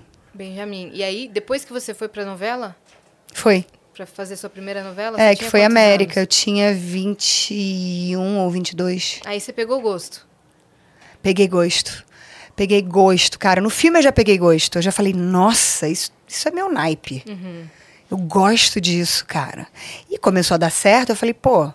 E a mãe desesperada, falando, não. E a minha mãe, não, mentira. Não, ela ficava muito emocionada, assim, com os primeiros trabalhos. Normal, que nem eu fiquei quando vi a minha irmã cantando pela Antônia pela primeira vez, eu chorava, parecia que alguém tinha morrido. Eu chorava, eu chorava de emoção, assim. Aí eu entendi o que minha mãe sentiu. Porque a primeira, acho que foi a primeira capa que eu fiz, ou. Foi alguma coisa assim, que ela viu e ela chorava. Eu falava, mãe, para de chorar, mãe, pelo amor de Deus, que mico. Cara, pelo amor de Deus. Mas é a emoção, né, que ela tava sentindo. É. Os amiguinhos da escola da minha filha, eles apostavam quantas musiquinhas na apresentação ia demorar pra mãe da Mariana começar a chorar. Jura? Opa, já era, era a zoeira deles já. Olha a mãe da Mariana começou a chorar, lá, lá, lá. Eu acho que eu vou ser esse tipo de mãe. Nossa, eu choro muito. Eu acho que eu vou ser assim. Você Não tem tem como. vontade, então, de ser mãe? Tenho. Tenho muita. Sempre tive. Teve uma época que eu achei que eu não queria mais. Porque muita gente no mundo, um mundo louquíssimo. É, não achava que o meu desejo podia ser uma coisa que foi incutida pela sociedade, uma pressão que foi incutida pela sociedade, pelo meu entorno. Mas eu fui entendendo que não. Aí voltei a ter vontade, aceitar que eu tinha vontade de ser mãe. Né? E hoje em dia, você tá super jovem ainda, mas hoje em dia não tem mais essa de tanto de idade para ser mãe, né? É, tem. É, Corrija se eu estiver errada, doutor Ricardo Bruno. eu acho que tem a ver com a sua fabricação de óvulos, né? Ser mãe biológica, porque você pode Isso. ser mãe Com adotiva. certeza. Então, e eu sempre quis adotar mais do que ser mãe biológica. Eu sempre quis mais adotar, na verdade. Ser mãe biológica era uma coisa que me dava vontade quando eu estava com alguém que eu estava muito apaixonada. Mas eu, na verdade, a vontade, vontade mesmo de ser mãe biológica, eu tive agora com o Leandro. Porque com ele, eu senti que eu tinha toda a confiança, todo o suporte, todo o apoio, todo, toda a compreensão. Sabe? Eu não sentia isso antes. E então me dava muito medo. Uhum. E agora você se sente acolhida, Me sinto mais- ali, segura para É, com uma pessoa que vai me dar suporte pra isso, vai me dar apoio, vai estar junto comigo, que, é- que já é, ele tem um filho, ele, ele é um puta pai. Então eu confio plenamente, sabe? Uma pergunta super sincera. A sua eh, síndrome de Hashimoto, ela interferiria alguma coisa na gestação? Acho que se não tiver tratada, talvez. Mesmo tratada? Mesmo tratada? Ah. Sem estar Quer- tratada. Quer né? explicar aqui? Vem, vai vir aqui pra todo mundo já ouvir. Boa. É isso. Vamos lá. Voltando. Voltando. pra gente não falar besteira, doutor Ricardo Bruno, que é ginecologista, sim, gente. né? O, é, o, a síndrome de Hashimoto leva a uma situação que a produção hormonal cai muito e isso dificulta, inclusive, a engravidar. Essas mulheres ficam, nesse momento, que sem tratamento, inférteis. É muito difícil engravidar nesse momento. E se engravidar, pode dar consequências na criança, inclusive. Né? Aquele hipotiroidismo que sai. Lembra o teste do pezinho que se faz? O teste do pezinho é uma das coisas que vê também o hipotiroidismo na criança. E que se a mãe vinha não tratada, pode ter consequências e tal. Então, o hipotiroidismo dificilmente engravida e se engravidar tem riscos na gravidez. O tratamento leva- pode acontecer durante a gravidez, não é Sim, você incompatível. continua tratando também durante a gravidez. Você trata antes, o ideal, para engravidar com mais, sendo mais saudável Sim. e depois mantém esse tratamento durante a gravidez. E sempre com uma orientação fundamental, como o Cléo falou, de alimentação, aí também tem outro lado, né? E exercício físico também, você tem que ter um gasto calórico E e, tem tal. um é tratamento sempre com importante. hormônios, né? Dependendo Tratamento do organismo, é um tratamento que sim, super sabe? funciona. tratamento vai ser reposição hormonal também, com hormônio tiroidiano também você repõe. E vai repor na gravidez e tudo mais. É- essa, essa doença afeta a saúde mental também ao mesmo tempo? Sim, né? Vai, porque... É porque você se. Desculpa. Não, fala você. Você se sente muito impotente. Você quer cumprir com os seus, seus compromissos, você quer fazer as coisas, você tem os desejos das coisas e você não consegue fazer, você não consegue realizar. Quando você está em crise. É, A Cleo falou isso muito bem, né? Ela estava sem vontade de sair da cama, Sim. super mal e tal. Sem conseguir, na verdade, Sem né? Que foi, conseguir, sem é isso que me conseguir, chamou a atenção. nenhuma. Então isso vai comprometer a tua vida em tudo. Né? A vai vontade eu tinha. e Pois vai é. comprometer no final a saúde mental também. Foi isso que me lógico. chamou a atenção, porque a gente estava falando aqui da, da- da- dessa linha tênue aí entre, entre saber se é um burnout, se é uma depressão, se é alguma coisa. Mas aí quando você disse isso, me pegou, porque você falou assim, não, eu tinha vontade. Eu não o corpo não respondia É. à vontade. Porque daí a, a gente tem o oposto. Talvez aí seja um, um lugarzinho que dê para diferenciar. Né? Porque aí, na depressão, por exemplo, a pessoa não vai ter a vontade de fazer. Nem a vontade, nem o corpo quer e nada acontece. Não. No caso dela, ela estava querendo, ela estava angustiada de não conseguir De não conseguir. Exato. Pois é. É. Teve uma vez que eu tive uma crise e eu lembro. Meu Deus, eu não vou rir disso. Não, eu vou, porque fui eu que vivi, eu posso rir se eu quiser. Você está no seu lugar de riso. Eu tô no meu lugar de riso. Quando a gente ri de, mim mesmo, de nós mesmos, é ótimo. Mas ótimo. olha, te- tem uma coisa que um humorista amigo meu disse, Patrick Maia, ele falou assim, "Vo- quando você ri de alguma coisa que já aconteceu, é porque você já, aqui, você já está Tá maior do superado, que aquele tá assunto. superado. É. Tá Não, Então eu você acho que já é está muito maior do que esse assunto, humor, pronto, sabe? né? Eu acho que o humor é muito importante. Não da dor do outro, né, óbvio, mas da sua. Você Pra é superou muito isso, você está rindo disso porque você é maior do que esse problema que você teve. Então, mas o que, que você ia Conta, dizer? conta a história. Que você falou, não vou rir disso e riu, o que que era? Tá, lembrei. É, eu fiquei aqui num, com um caga. Eu falei, caralho, eu esqueci. Não acredito. Não, a gente, ia, a gente ia esperar essa aba voltar. Eu tava, a gente tava no fim do ano em Brasília e meu enteado tava lá. E meu marido, às vezes, quando eu- o meu enteado tá com a gente, às vezes eu faço as coisas com ele, às vezes o meu marido faz, porque ele, enfim, tava dormindo, foi dormir mais tarde, eu fui dormir mais cedo, whatever. E eu ia acordar mais cedo para fazer o café da manhã do Gael, fazer as coisas com ele pela manhã, tal, não sei o quê. Eu não conseguia levantar da cama. Aí eu não conseguia levantar da cama, eu não conseguia levantar da cama, aí eu comecei a pensar, caralho, eu não sirvo para nada, cara. Eu não posso nem ter essa criança sobre meus cuidados. Aí eu comecei a ter um ataque de pânico, junto com a, com a crise de Hashimoto. Foi horrível, fui parar no hospital, foi, foi bem punk, assim. Então acho que mexe super com a saúde mental. Totalmente. Totalmente. Aproveitando que o Dr. Ricardo Bruno tá aqui, será que a gente pode ler algum depoimento Vamos. que mandaram na Vamos, plataforma? vamos. Já tirar uma Sim. dúvida? Bora. Vamos. Vamos aproveitar o entre Né? elas, Vamos aproveitar, né? Que é lá no Excel, tá, pessoal? Que é a, a plataforma Entre Elas. O pessoal tá mandando algumas questões aqui, ó. A maior parte dos métodos contraceptivos provocam efeitos colaterais diferentes de pessoa para pessoa. Por que isso ocorre? Porque as pessoas são diferentes, né? e é uma resposta assim, parece óbvia, mas é exatamente isso, né? Desculpa, eu vou fazer um xixi que vocês falaram que eu podia. À Vai, vontade. eu vou lá. Favor. Vai À lá. vontade. É aqui, ó, nesse corredor aqui. Olha aqui, ó. Ah, Olha lá. Esse aqui? Isso, Isso, aí. só ir reto. A porta, a, a luz do seu lado esquerdo. É É, a gente vê, as pessoas são diferentes, né? Então elas vão ter respostas diferentes para tudo. Né? É uma carga hormonal exógena e aquilo ali vem de fora, você está tomando aqueles comprimidos ou Sim. usando algum método, você vai ter reações diferentes. Uma tem dor de cabeça, outra tem enjoo, outra sangra um pouco mais, sangra um pouco menos. Então, cada um uma tem acne, outra não tem acne. Cada pessoa vai Sim. ter uma resposta diferente. Se assim não Então, fosse, faz bastaria que existisse um, né? Exatamente. Para isso temos. Né? E cada vez mais a gente tenta ter produtos melhores e melhores e melhores para atender o máximo de pessoas. É. Lógico, nunca vai atender todo mundo tudo, mas cada vez se busca, e a busca por contraceptivos novos vem muito em cima disso. Para tentar cada vez ter menos eventos adversos. A gente fala muito hoje em dia do tromboembolismo, né? todo mundo se preocupa, ah, tá risco trombólico e tal. E então a gente tenta atender essas pessoas com produtos cada vez mais novos, mas todos acabam tendo algum tipo de reação. E vão ser sempre individualizadas, né? Atualmente, qual que é a maior procura de método contraceptivo? A novidade, assim, que a galera tá buscando É, mais? O que a gente mais busca é isso, né? De não trazer risco tromboembólico, né? Então, quando a gente fala nisso, assim, a, a gente tem os progestagênios, né?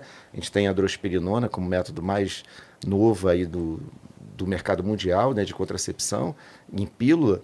Então, é uma grande novidade, que é um produto, assim, que é antiandrogênico, ele é antimineral corticoide, que não faz aquela coisa de retenção de líquido e tudo mais. E tem controle de ciclo, porque o que mais as mulheres odeiam é sangrar, né? Sangrar, ninguém quer sangrar muito. Então é uma das mais maiores novidades que tem dentro da contracepção. E A ele, o- é sobre isso. a questão do, da trombose que você falou, e- e- essa novidade, ela. Ela não tem risco tromboembólico, então ela Nossa. é zero. Isso é muito legal. E hoje em dia tem sites, blogs, até dizendo, ah, tomar hormônio mata, tomar hormônio mata, vai dar trombose. Não é assim, né? As pessoas têm necessidade também de tomar hormônio, têm necessidade de contracepção também. É lógico que a gente tem muitas opções para atender todo mundo, mas não tendo risco trombólico hoje em dia é uma grande vantagem. E esse que você falou que não tem o risco é qual? Que É a drosperinona isolada, ou só os progestagênios como um todo, não só a drosperinona.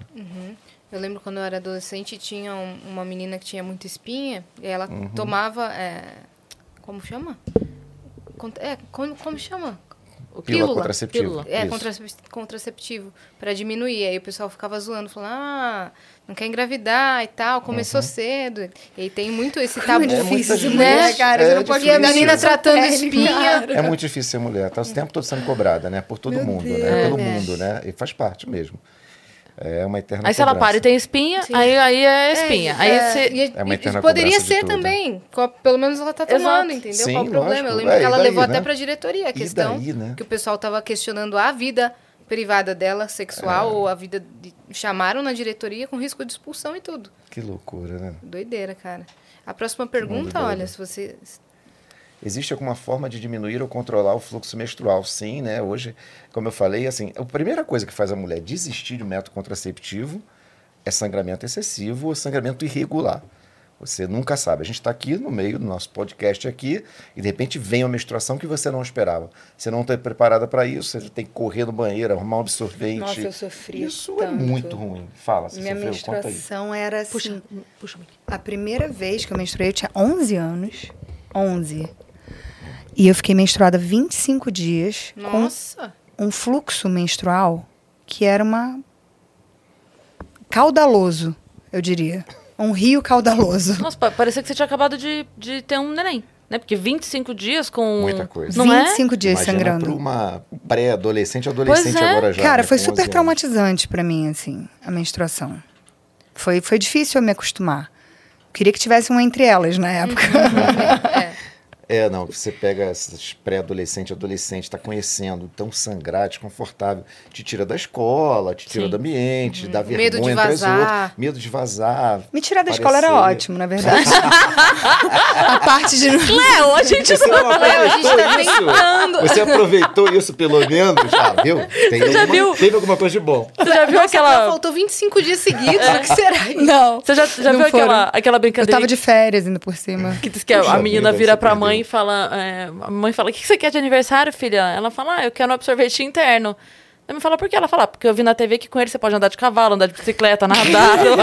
eu quero de aniversário desse, porque Claro. eu posso Eu fazer posso tudo isso. tudo. É, Faz é um isso chip tudo que aperta e você consegue Faz isso fazer Eu tudo. quero, eu Andar quero isso. cavalo, surfa. Ah lá, estou amamentando e tenho medo de voltar a tomar pílula. Quais opções que posso considerar? Quem está amamentando não pode tomar nenhum método que tenha estrogênio. Essas pílulas combinadas, estrogênio com progestogênio, não pode. Tem que ser só progestogênio. Porque o estrogênio passa para o leite, passa para a criança e traz transtornos na criança.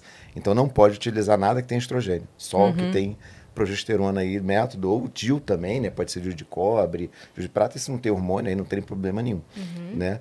Mas tem que ser situação, métodos somente com progestagênio. Como que você tratou o seu ciclo menstrual irregular? Ele, cara, foi melhorando durante a vida, assim, tipo. Eu ficava. No início eu ficava menstruada sete dias. Com fluxo intenso. Com fluxo intenso. E aí eu fui ficando mais velha, eu fui tendo um fluxo mais tranquilo, de quatro dias, com menos sangue. É, fui conhecendo as formas de, de contracepção, né? E hoje em dia eu uso o DIU sem hormônio. É, eu não sei, porque eu não podia tratar com pílula, né? Então, É, e quando você iniciou sua vida sexual em relação assim casual, você tinha esse cuidado já contraceptivo? como assim? Quando eu. Quando você iniciou sua vida sexual assim que não tinha um namorado certo e tal, Ah, uma relação mais casual, você teve esse problema de não utilizar o método contra- contraceptivo ou você já não, se cuidava? eu, eu já me cuidava, mas Ah, tá. normalmente eu usava camisinha, né? Não, uma dúvida. Algumas vezes não, infelizmente, mas eu, enfim, era outra época, eu estava aprendendo e rapidamente eu tomei as rédeas da, da minha saúde, assim, entendi que era super importante usar a proteção e, e usei na maior parte das vezes. É que aos poucos também tem mais informação, né? É, e eu acho que é importante também falar a verdade, sabe? Porque fica, não, claro, eu sempre usei. Se a gente não perder esse tabu de falar sobre as coisas de verdade, é aquela história. A gente não vai conseguir encarar o problema e não vai evoluir dentro disso, né? Sim. É, e daí, como você mesmo disse, assim, se você, com toda, toda a vantagem que você já tinha à frente de outras meninas, ainda chegou a acontecer, imagina outras meninas Exatamente. não têm acesso. Isso é que super não têm- importante é. que você tá falando. E outra coisa também, a Yas estava falando da menina que de tomar a pílula para espinha já foi um problema. Aí tem também o fato de, da menina ter uma camisinha na bolsa. Pronto. Uhum. Nossa, a menina tem uma camisinha na bolsa que dá, né? Sim. Tá saindo de casa pra isso.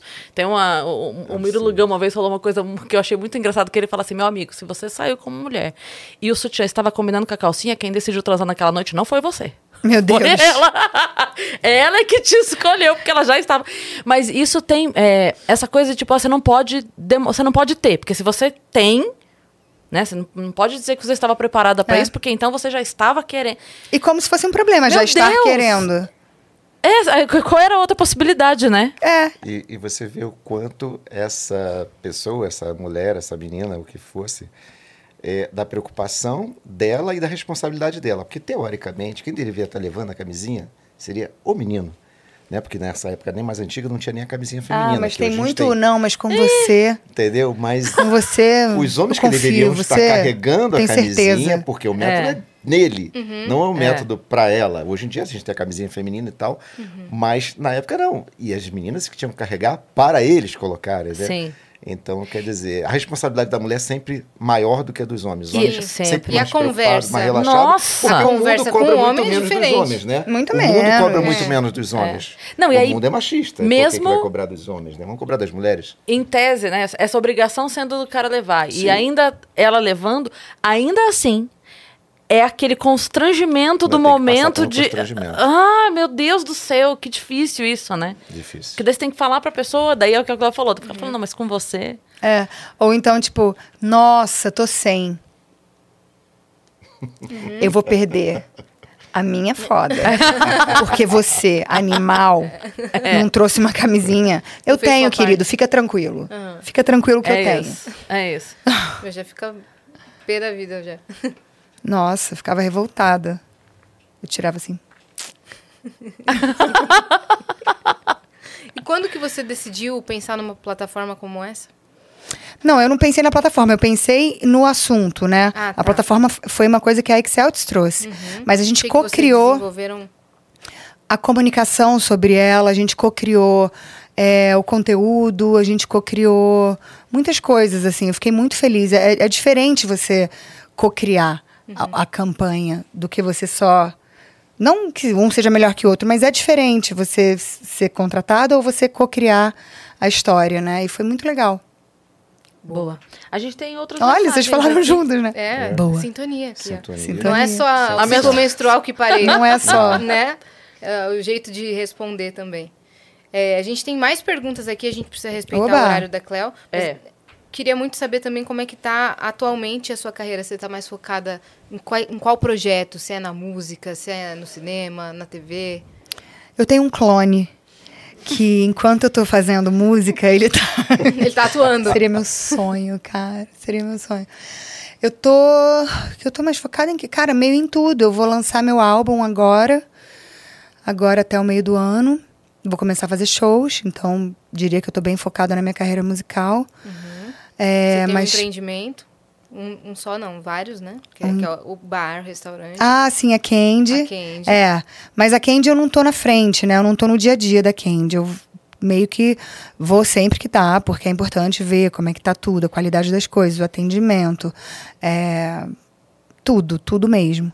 E a gente, eu e Leandro somos sócios, então a gente fica de olho em tudo, assim. Tem, tem filmes para lançar, tem uma Babá Gloriosa, tem o Velho Fusca. É, eu tô meio dividida em tudo, assim. Eu não tô mais focada em um, eu acho. Uhum. Tem filme pra, tem o Cálice, que é um filme que a gente vai produzir esse ano ainda e que eu vou atuar também. Ah, é. Uma, eu tô muito feliz com essa novidade. Mas tá vendo como eu esqueço? Eu tenho um perfume que eu vou lançar, que eu tô muito animada porque é um é um cheiro que Ele tem muito a ver comigo, cara. Eu, eu realmente pesquisei por esse cheiro. Eu fui muito a fundo, assim. E é uma delícia. Já era um- um perfume que você já costumava usar e você quis Não. criar algo parecido? Não, ele é um cheiro bem único. único que você criou a partir do, de pensar, cara, De- eu gostaria de ter esse cheiro. Exatamente. De coisas que eu gosto, de cheiros que eu gosto, mas não de um só. De notas que eu gosto, é, nota de fundo, nota de. Qual é o nome das outras notas? Tem umas outras notas aí, que eu não lembro o nome. Mas foi uma pesquisa muito gostosa de fazer. E eu tô bem animada para isso. Ele é mais doce ou é mais floral, cítrico? Não quer dar esse spoiler? Não, eu. Cara. Eu acho que ele é. Eu não lembro agora do que, que a gente botou nesse perfume. Placenta. Placenta de É porque mães. Estão saindo uns perfumes aí bem, bem diferentões, né? Tipo o quê? Não, uns perfumes aí que tá saindo na notícia que nem se falou agora de placenta. Tem de placenta? Não, a, a menina... Meu Deus. Gente, era uma piada. Era Você uma deu piada. ideia, Deu a ideia. ideia. Alguém tá Não, vendo, a menina Perfume fez de um placenta. perfume a partir do cheiro Ah, da própria da própria Ah, entendi. de Tacuja. de Takuja. Da secreção vaginal. E foi junto com um doutor ginecologista Da que ela secreção desenvolveu. vaginal. O senhor faria? Você faria? um perfume... A cara dele. Não sei Como é que eu respondo sobre isso? Esse aí, quando for Não sei comprar. criar perfumes. É. Quando for comprar esse, tem que lembrar de pegar o da frente da prateleira, que se pegar o de trás, pode vir outro aroma. muito boa de piadas. Você é podia muito trabalhar com boa. isso. Pode vir um, né? Pega Você o... podia trabalhar com humor, né? Já pensou nisso? Podia fazer show de investe stand-up. nisso. Ai, olha, agora que a Cleo falou, eu vou. Investe aí no stand-up. Você é Não, mas boa. vem aí esse, é, o perfume quando? Vem esse ano. É quando não se sabe, né? É, esse semestre. por aí. Mas vem esse, esse semestre, a princípio, esse semestre. Perfeito. Boa. Tem algum nome ou chama Cleo mesmo? Tem o nome, mas eu não vou falar ainda. Ó, Em tem uma breve. mensagem aqui do Acreano. Ele trabalha aqui nos estúdios. E ele. ah, Não é sempre que ele participa, não, mas ele mandou, você vai entender já. Olha só. Cleo, é, você tem tido tempo pra jogar uns games? Eu tô ligado que você curte. Você, es- você esperava toda a repercussão da Tatá te perguntando sobre as suas maiores intimidades no Lady Night? Observação. Você é meu amor platônico. E eu ter 17 anos. Eu ser 17 anos mais novo não significa nada. Que amor, que Fofo. fofo. Obrigada pela pergunta. Peraí, são algumas perguntas, Bora né? lá então. Se você tem Se tempo pra tenho jogar games. Tenho, sempre, que cara. você tá jogando? Eu tô jogando agora. Qual foi o último que eu joguei? Eu tava testando Yakuza Like a Dragon. Testei o Detroit eh, Become Human. Aí ela joga também. E agora eu vou testar Life is Strange. Vamos ver. Esse é maravilhoso. Mas eu tava jogando Uncharted. O, da, o das meninas, que é o melhor pra mim. Qual é o número? É o hum, Lost Legacy. Eu não sei qual que é o número, mas eu tô no É o quatro. penúltimo. É o penúltimo? É o antes desse. Esse é o dos meninos, né? Isso, é dos meninos. penúltimo. Ah, tá, então é o três. É, muito bom. Eu, Eu, amo amo. Uncharted. Tô De vez em quando eu volto pra ele e fico jogando de bobeira, assim. Eu já tô. Agora eu zerei ele no nível difícil, aí agora eu vou pro extremo, né? Caraca, velho, você gosta de pegar os tesouros e tal. Gosto, adoro. Zerar no modo hard. Eu adoro. Não sabia, não, desse, dessa sua vertente gamer. Eu amo, cara, eu amo game. E eu jogo no celular também, eu adoro joguinho de celular. É o que Tá tira da minha cabeça. agora? Eu jogo Township, eu jogo Angry Birds, todos. Eu jogo. que mais que eu jogo? Às vezes eu jogo uns jogos de merge, sabe? Hum. Que é tipo. Qual é o nome? Deixa eu ver aqui. Amo. Do Vou nada a pauta virou jogos. Do nada, a pauta é jogo. Você joga, Dr. Ricardo? Evermerge, Não, não Merge jogo. Fables. Não, não jogo. Só o jogo da vida. Ai, tem um muito bom que isso chama. My Little Universe. Sei. É muito bom. Sabe sei, qual é? Sei qual é. É muito bom.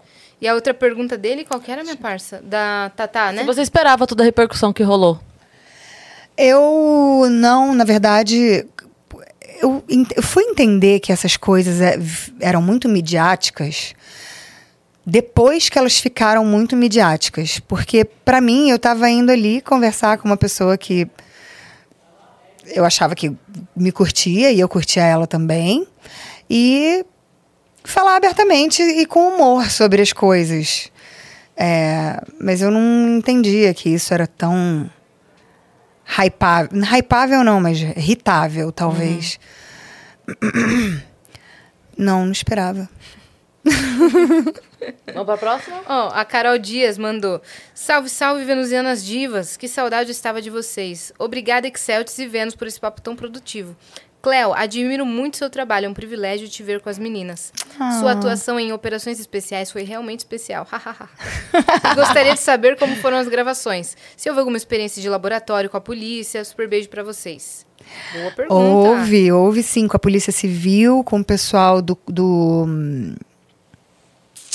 eu vou falar merda agora. Não é Core, é Core? Goi? Coreia, Polícia Civil. É do Rio. É, do Rio. É, a galera do Core.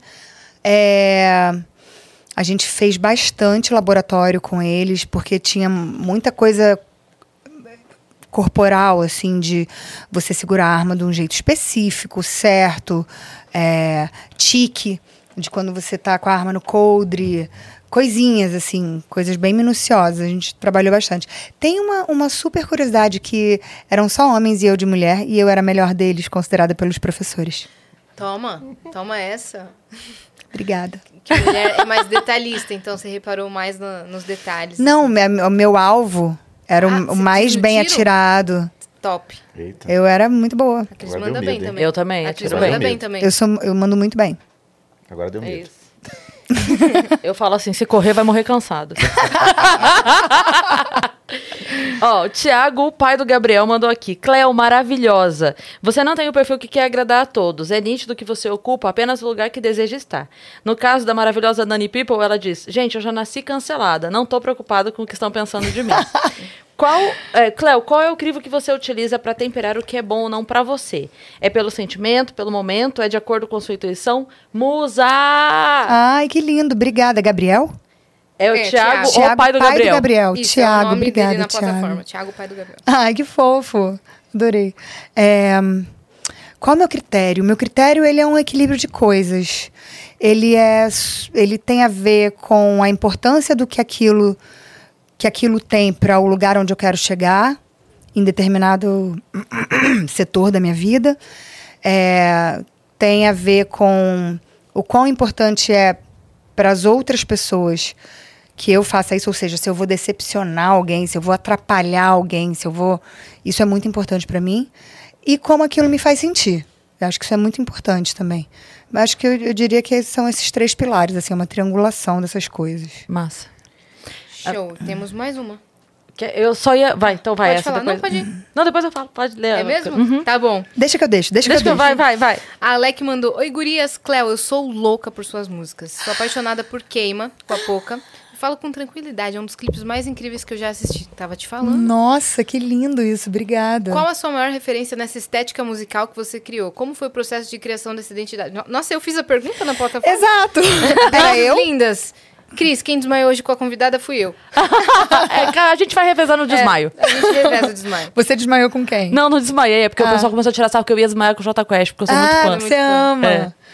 Poxa, obrigada pela pergunta, obrigada por falar da minha carreira musical. Eu fico muito feliz quando esse assunto é tocado, assim, porque as pessoas ainda estão tendo uma certa dificuldade em se acostumar comigo nesse lugar. E para mim é muito legal quando alguém fala sobre isso e, e toca nesse assunto de forma positiva, principalmente. É, eu não tenho uma referência estética, na verdade. Eu tenho referências na música de, de, de mulheres que eu admiro, assim. Mas de referência estética eu não tenho muito. Acho que é uma referência minha da minha cabeça. Que, obviamente, acaba sendo uma junção de muitas coisas que eu gosto, que eu admiro, né? Mas eu não sei muito te dizer quais entram ali na, na minha referência. Não sei. E o processo de criação? O processo de criação, putz, ele é, ele, ele é zero metodizado, assim. Não tenho um método de processo. Por exemplo, eu fiquei três anos para fazer esse álbum que eu vou lançar agora. E só perto do, do- de lançar que eu comecei a, a falar. Putz, eu quero uma imagem visual que seja mais assim. O nome vai ser esse.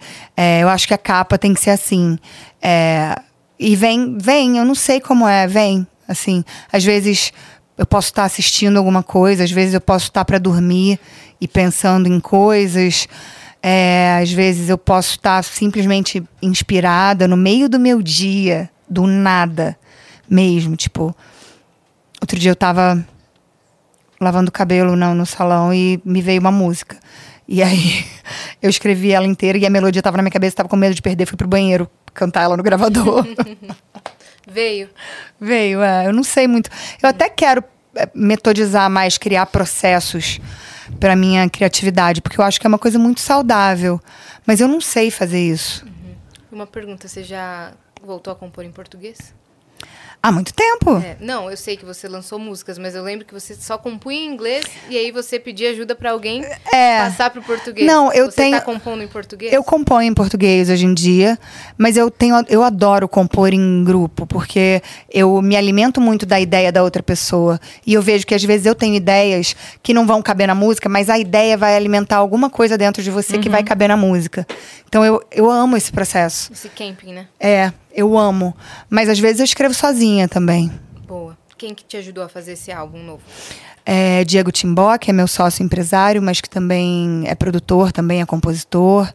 O Arthur, Arthur Marques, que é, que é compositor, cantor, empresário. A King, que é uma super cantora e compositora do Rio de Janeiro. A Jenny Mozelo, que é uma super cantora, como você conhece, can- cantora compositora aqui de São Paulo também. O Tai, que é DJ, produtor e, e cantor também, que é do Rio. Tai. Cara, qual é o sobrenome do Tai? DJ Tai. DJ Tai, é. Ele era conhecido por DJ Tai. O Lucas Vaz, que é o namorado da Jenny, que Sim. também é produtor. Ator musical. É, Cara, teve mais gente. Quem mais teve? Hum. Ou Vão tá não. nos créditos. Vão estar nos créditos, É. com certeza, sempre. Que tava, acho que tava na frente Tava do seu rosto um frente, pouquinho. é. é. Obrigada. Vou- Gente. eu vou aproveitar então pra falar o que eu ia falar. É, eu posto muita frase e eu recebo muita mensagem de mulheres assim: Poxa, essa frase me ajudou muito, essa frase me ajudou muito. E tem uma frase sua que apareceu pra mim uma vez que me ajudou muito, eu queria te dizer. E eu começo a falar, já quero chorar. Ai, que Porque você falou assim: que o cara te pergunta, você é uma pessoa muito exigente? Aí você fala assim: Eu sou, mas eu sou maravilhosa. E ele fala, você é fácil. Eu falo, não, Não, eu sou maravilhosa. eu não sou fácil de lidar, mas eu sou maravilhosa. É o Léo Dias, E né? aí, isso me ajudou muito, porque às vezes é, a gente fica essa coisa assim, você não pode ser exigente. Mas, cara, se eu sei tudo que eu sou e eu sei tudo que eu ofereço, por que, que eu tenho que aceitar menos? Exatamente. Né? E a J. Lo falou uma coisa uma vez maravilhosa, que ela falou. é, Como é que ela falou? Eu. Algo assim, tipo, eu, eu só vou sentar na mesa se for me servir muito bem. Porque eu sei o que eu trago pra mesa. Perfeito. Então, tipo, pra que que você vai, né? Você- é bom ser exigente. É que a gente, como mulher, aprendeu que não. Exato. A gente aprendeu que não pode ser assertiva. Você dá o máximo e aceita o mínimo. exigente. Exatamente. É o mínimo. Tá- é o que você tem que fazer. Você tem que dar seu máximo mesmo. Que meio a meio, andar até o meio do caminho pra encontrar outra pessoa? Não, você vai andar o caminho inteiro pra encontrar É. a pessoa. E dê graças a Deus E ainda. de graças se- a é. Deus você você encontrar a pessoa. É. Foi isso que a gente aprendeu. Então é, é difícil a gente é, entender isso. Mas quando eu entendi que eu era muito julgada por não viver dentro desse padrão que é esperado das mulheres. E aí eu tentei começar a me encaixar nesse padrão e eu falei, foda-se, mano, eu não vou me encaixar nesse padrão. Não tem como, eu não vou saber existir. Eu não vou saber existir. Não foi assim que fui criada. É, eu não, eu não quero ter que fazer isso para sobreviver, sabe? Talvez eu tenha que fazer, talvez eu tenha, muita gente tem que fazer, muita gente tem que fazer, mas eu não vou fazer. E acho que foi um pouco isso que eu quis dizer. É, mas é ótimo, é ótimo Ai, você porque. É muito fofa. Não, mas é, é- é importante porque, assim, a nossa força não vem de lugar nenhum, né? Então, se muitas pessoas estão encontrando força em mim, e eu fico muito feliz de ser instrumento, é porque eu também encontro forças em outro lugar. Exato. Então, obrigada por ter sido. Ai, que linda. Obrigada a você por falar isso. Muito obrigada mesmo. Muito bom ouvir isso. Eu sinto a mesma coisa. Se eu pude ser essa força para você, é porque eu tive essa força em outras mulheres. Eu tive essa inspiração.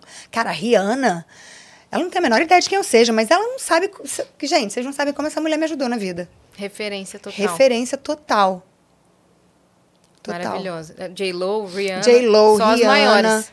Só as mais mais. Exato. Gente, muito obrigada por vocês terem vindo. Eu que agradeço. Eu que Nossa, agradeço é um mesmo. estar com vocês aqui. Vamos Fiquei falar muito de novo? Vamos. Pra eu, galera. Eu queria que, é, que vocês deixassem também uma mensagem para todas as pessoas que estão assistindo, cis, trans, pessoas, é, corpos com útero, sobre a importância de procurar uma plataforma que te dá informação, que para você cuidar da sua saúde.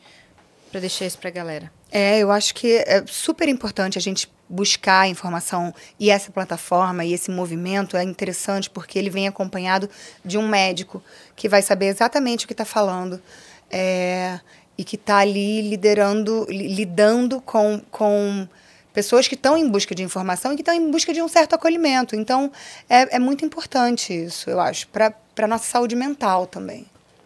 Boa. Tem alguma coisa? Ah, a minha produtora pediu para falar, usem camisinha e contraceptivo. Olha aí. Essa, essa, na verdade, é a minha mensagem. Nada do que eu falei antes. Essa é a minha mensagem. Obrigada, viu, Beatriz? Você quer sentar aqui, meu amor? Beatriz, quer... Vem. Doutor Ricardo. Bom, eu agradeço aí, foi excelente o papo. Eu acho que a gente passou aqui pelo, um pouco da vida da Cléo. Descobri, inclusive, que a gente é. A gente foi vizinho, que eu moro no Recreio, onde você morou. Olha. Exatamente. Eu Aonde lá. no recreio?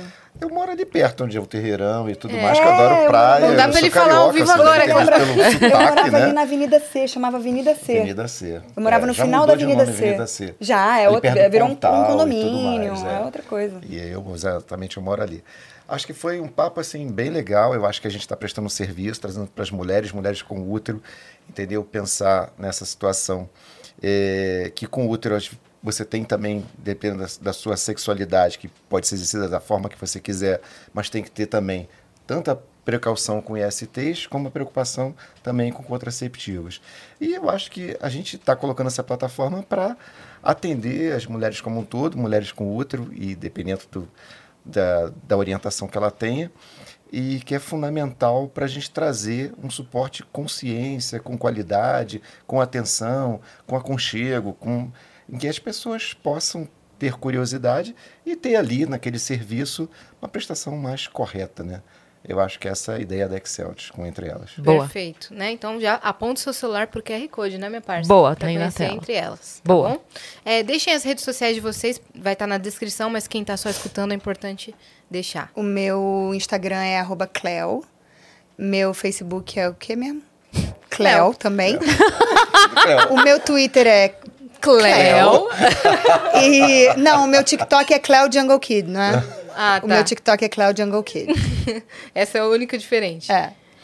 Bom, a gente pode deixar o da Excelt, o diretor.médico.excelt.com, né? E, e tem o meu pessoal, né? mas que o meu Instagram pessoal não tem absolutamente nada a ver com isso, porque o meu Instagram pessoal é entre aulas e vinhos, entendeu? Que Ah, é ricardo.bruno, arroba, é, winelife. ricardo.bruno.winelife. Que Ah, legal! você ama vinho. Eu sou Degustador de um vinhos. enófilo louco. Tá. Nossa, você tem que ver uma série que chama Drops of God. Drops of God. Já viu? Já, já vi. Olha aí.